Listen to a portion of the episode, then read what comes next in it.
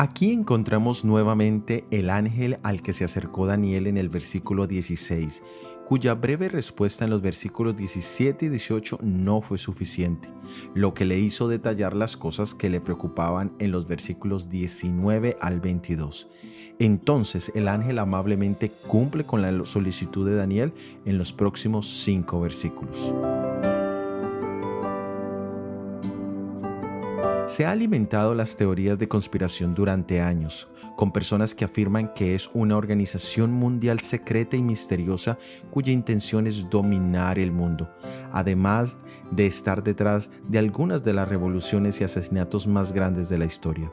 Y aunque es cierto que existen ciertas organizaciones llamadas sociedades secretas, Daniel sí nos señala el poder que devorará toda la tierra en otras palabras, que la influencia de este poder tendría tanto como imperio y sus subsiguientes formas de gobierno, no solo militares, sino religiosas, sería muy abarcante.